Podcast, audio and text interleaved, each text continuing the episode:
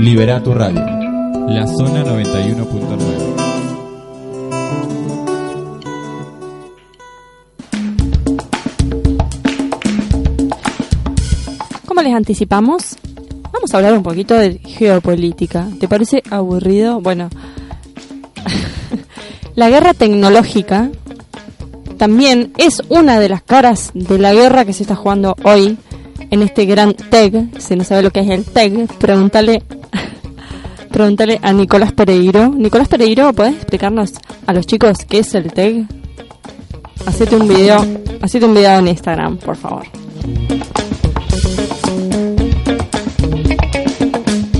Bueno, en estos días que pasó, Donald Trump, eh, después de cenar con Xi Jinping, ¿sí? el presidente de China, en Argentina, ¿se acuerdan? A fines del año pasado, en la reunión de los eh, Sherpas, ¿sí? Hubo un evento internacional inédito. Fue arrestada en Canadá la directora financiera de Huawei. Si vos te preguntas, ¿qué es Huawei? Yo creo que acá está bastante difundido igual. Es una marca de, van a decir, de teléfonos. Bueno, antes de teléfonos yo conocí los modems Huawei. Porque en Telefónica venían los modems Huawei, ¿sí? Bueno, es una, una empresa de tecnología que hace tecnología de última tecnología en China, una de las más grandes y que está superando a Apple. O sea, es muy grande. No solo hace teléfonos, eh, telefonía, sino también otros dispositivos, computadoras, eh, microchips y bueno, ahora se están centrando en alta en alta gama de teléfonos que están superando por ahí las, la- las ventas en muchos países y que están largando sus productos al mundo de una manera increíble. Entonces, esta gran compañía, eh, de la cual Meng Wanzhou fue, era la directora financiera, eh, bueno, ella no es una persona común, tampoco. ¿Quién es ella? Es conocida como la princesa de China, hija del fundador, que obviamente es una empresa multimillonaria, tenemos que ver esto, a la par de Steve Jobs, ¿sí?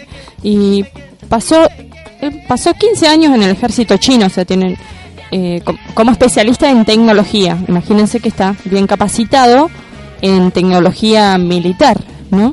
Entonces, ¿se acuerdan cuando decíamos que la tecnología primero pasa, es usada en el, con fines eh, militares y después llega al usuario? Todo, todo lo que te puedas imaginar, primero fue utilizado con fines militares, eh, desde los teléfonos, las radios, todo. Y después llega recién a comercializarse como un producto para cualquier usuario.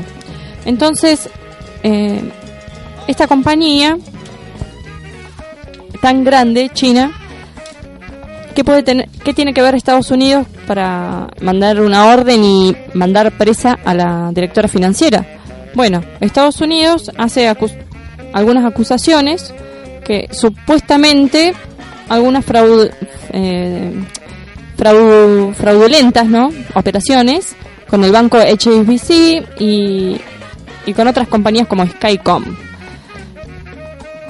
No solo esto, Huawei, ojo, hay- hagamos una lectura, para decirse, crítica, eh, objetiva de toda la situación, ¿no? Huawei también vende computadoras a los ejércitos, entonces, a los ejércitos de Medio Oriente, como a Irán.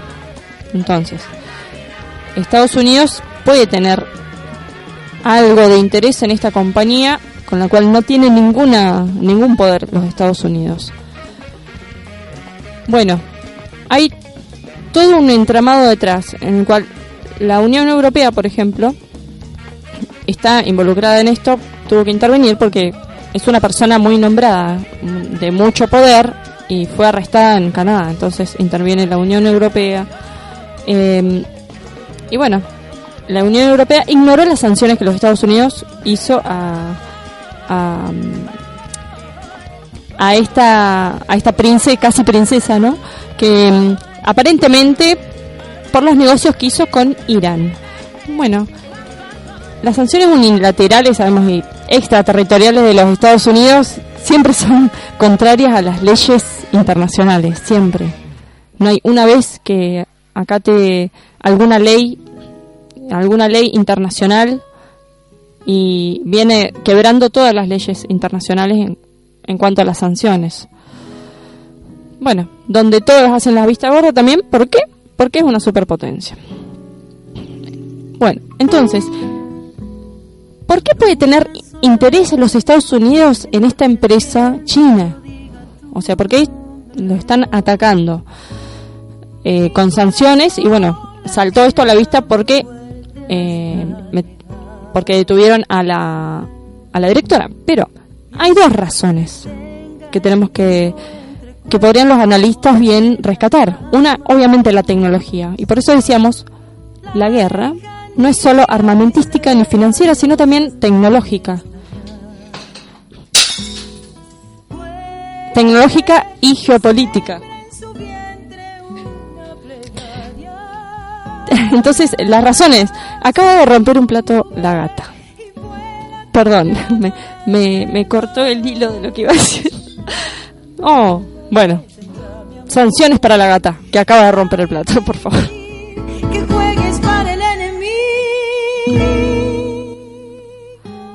Bueno, la guerra tecnológica entonces es no solo por la fama que tiene Huawei y que aumentó, podría decirse, es, podría decir en algunos puntos todo lo que abarca en su poder tecnológico. Huawei, solo la empresa Huawei. El año pasado vendió más de 200 millones de teléfonos inteligentes y sobrepasó a Apple como el segundo proveedor. Y quiere alcanzar a Samsung en dos o tres años. O sea, Samsung es el mayor vendedor. Ahora, los, los teléfonos de Huawei vieron que están en casi todos los supermercados. Ahora los venden en cualquier store de tecnología. Y son clasificados como entre los mejores del mundo últimamente. Por ejemplo, los teléfonos más caros que tiene Apple eh, tienen cámaras, no sé, de 11 megapíxeles, poner. Los teléfonos de Huawei ya tienen cámaras de 40 megapíxeles. O sea, para el usuario esto es un punto muy importante. Huawei eh, se convirtió en proveedor también de otras empresas de telecomunicaciones como eh, de otras empresas como la que mencionaba antes, Skycom, y superando a otras marcas como Nokia, Ericsson, de acá a la China. Chan. Después, em, en la tecnología 5G. Hoy en muchos países ya se utiliza la tecnología 5G y eh, Huawei lanzó el primer microchip en el mundo que eh, prestaba mm, estaciones em, que prestaba servicios microchip a estaciones de base 5G. Entonces tiene la tecnología de alta gama y sin ningún componente estadounidense, o sea, libre de dólares. Es una empresa que no tiene ninguna acción en la cual participan los dólares estadounidenses. Entonces, esto obviamente alerta al, a los Estados Unidos. Bueno, así básicamente el problema con Huawei es que se convirtió en una amenaza no solo para las ganancias de las corporaciones occidentales, no solamente Apple, otras, sino que, eh, eh, bueno, esta es la principal causa de lo que Estados Unidos puede tener interés en querer hacer una bajada de caña a esta empresa, pero sino también eh, la geopolítica. ¿Por qué? Una empresa que se, que se dedica a hacer tecnología de alta gama, que se incorpora en todo el mundo, hoy nosotros lo tomamos dimensión, pero los teléfonos son un aparato de control también. Entonces, quien maneja la tecnología, quien tiene el poder, ¿verdad?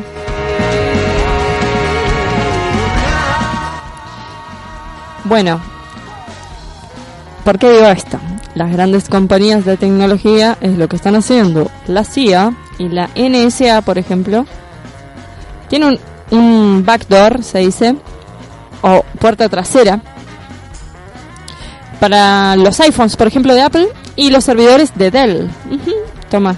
Y los routers Cisco, etcétera. O sea, pueden tener acceso, la CIA, la NSA tiene acceso a acceder a cualquier dispositivo de estos si así lo quisieran, ¿no? Entonces, en la tecnología del Huawei, los Estados Unidos, la CIA, la NSA, no tiene incidencia. Por eso es una, una herramienta eh, una herramienta de poder. Los que manejan la tecnología, que los Estados Unidos son una potencia que manejan tecnología, eh, casi pioneros en tecnología. Por eso les alarma esto. ¿Se entiende? Entonces, la guerra está, estamos en este escenario, podríamos decir. Estamos en un escenario de guerra financiera por un lado, en el cual China, si bien en los Estados Unidos eh, habían instalado el dólar como moneda universal, podemos decir, esto sigue vigente, sí, sí, pero esto ya no es tan así, porque China, China tiene el poder, eh, puede poner en jaque la economía eh, de los Estados Unidos sometiéndolo a una grave crisis del dólar. Esto ya lo habíamos dicho. Ellos tienen el poder financiero porque manejan la industria de todo el mundo y por consiguiente el mercado global. Ellos lo pueden hacer. Entonces China es la potencia hoy económica que tiene agarrado de las narices a los Estados Unidos. Pero bueno, hay un problema tecnológico y de comunicación, ¿no? Ya que el 99,9% de Internet está en manos estadounidenses y esto es un problema para los chinos para Oriente, para Rusia. O sea, el aspecto social es de ellos. Los servidores son suyos y en algún lugar, en algún lugar hay algún interruptor que puede llevar al bloqueo de todo un estado. Esto lo veníamos viendo como cuando apagaron eh, Palestina, Siria o Siria. ¿Cuál es el papel? ¿Cuál es el papel de Rusia? Bueno, los Estados Unidos hace mucho tiempo creyeron que los habían dominado, colonizado, allá por los 90, pero después de casi destruir, destruirla, perdieron el control político. Rusia hoy es una potencia política, un imperio junto a China, y obviamente se niega a seguir la lógica capitalista de los Estados Unidos y es, es pionera, podría decirse, en materia de recursos, en materia armamentística Hoy la carrera armamentística entre Rusia y los Estados Unidos es, em, es casi pareja. Solo por un, una diferencia de los dispositivos de defensa que es lo que están ajustando y ajustando cada día. Bueno, el inminente, el inminente riesgo que tenemos ante el estallido de una tercera guerra mundial es evidente y tenemos que hacer una lectura de estas tres eh, partes. La guerra, la guerra va por lo financiero, lo armamentístico y lo tecnológico. El que tiene el poder de lo tecnológico. Ahora, a menos que apaguen, venga alguien, apague todos los servidores y ahí, ¿qué hacemos, no?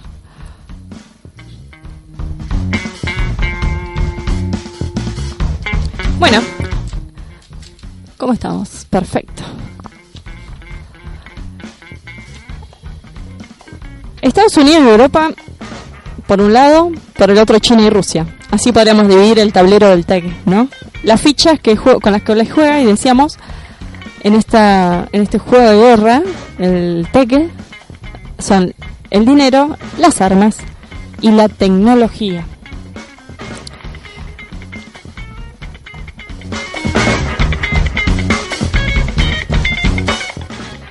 Hoy les quiero recomendar, siguiendo el hilo de esta de esta temática, una película. Capaz que mm, aquellos un poco más grandes ya la vieron, aquellos eh, medios nerd o adictos a los jueguitos, capaz que también la vieron. Em, se llama War Games y les sintetizo un poco de qué se llama, de qué se trata la película.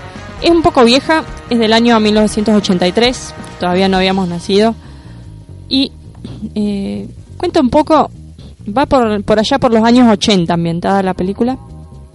El capitalismo, Estados Unidos, eh, un poco de resumen de historia en el cual se basa la película, ¿no?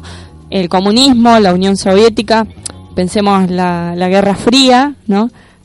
Justamente antes de los 90, el fin, fin de la clase, ¿no? Y bueno,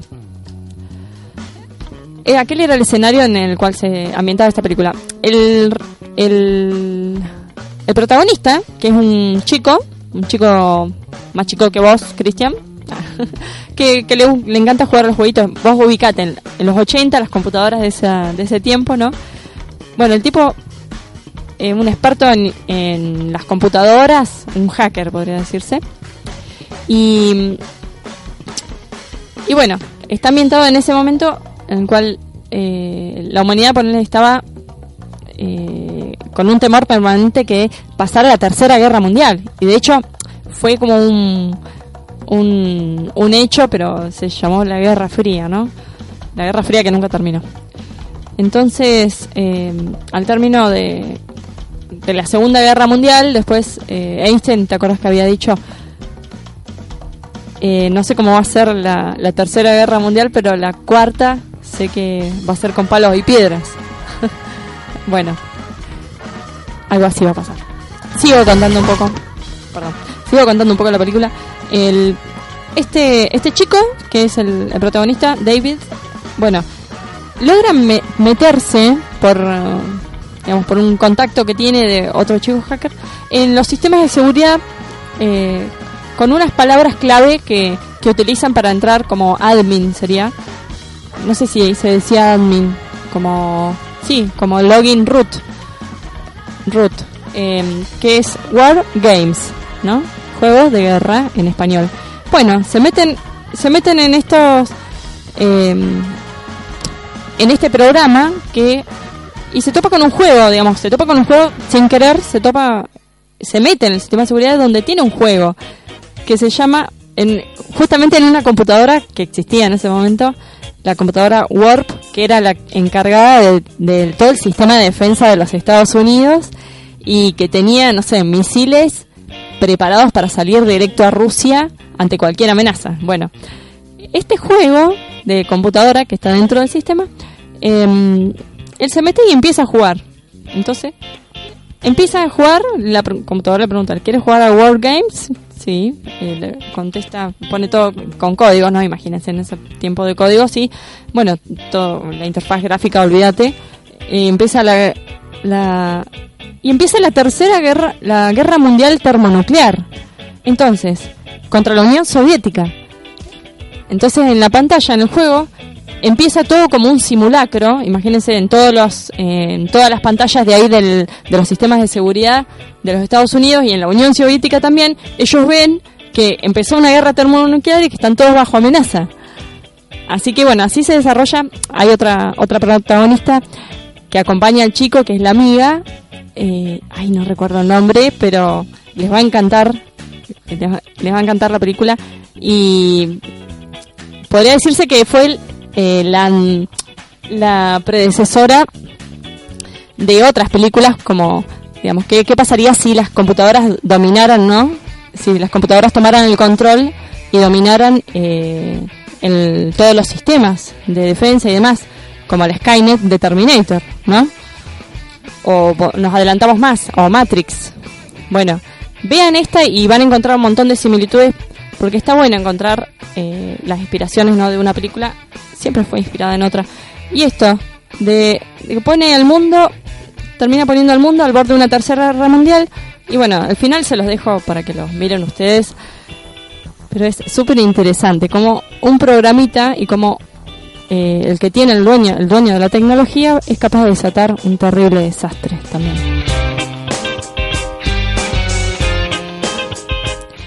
Bueno, hemos llegado al final de este programa. Yo les voy a dejar ahí en Instagram eh, el link o la eh, la foto ahí de la película y el nombre para que la puedan para que la puedan buscar. Seguramente está para descargar o para ver en, Netflix, en la tele, eh, en cualquier servicio gratuito, mejor todavía. Hoy, hoy fue súper interesante el programa. A mí me encantó. ¿A vos te gustó, Cristian? Genial. A mí me encantó la música también. Y no sé qué tenemos para el final, pero este tema es el, tenemos un rap de, al astillero. Mandamos al rap primero porque esto se lo vamos a dedicar a todos aquellos pueblos originarios, de pueblos originarios que nos estén escuchando, en especial a Cult, que nos, que nos estaba hablando hoy, a todos los amigos, hermanos de Ed Guardians, a todos ellos le dedicamos este rap mapuche, ¿no? Huechequechen y Traún, ¿cómo se llama? Bueno, no sé cómo se llaman porque está en Mapuzungun y no sé hablar en Mapuzungun, no sabemos. Pero les mandamos un abrazo muy grande. Gracias por quedarse y nos encontramos otro miércoles más con interesantes entrevistas, información y arte, cultura, todo lo que vos quieras. Chao, nos vemos.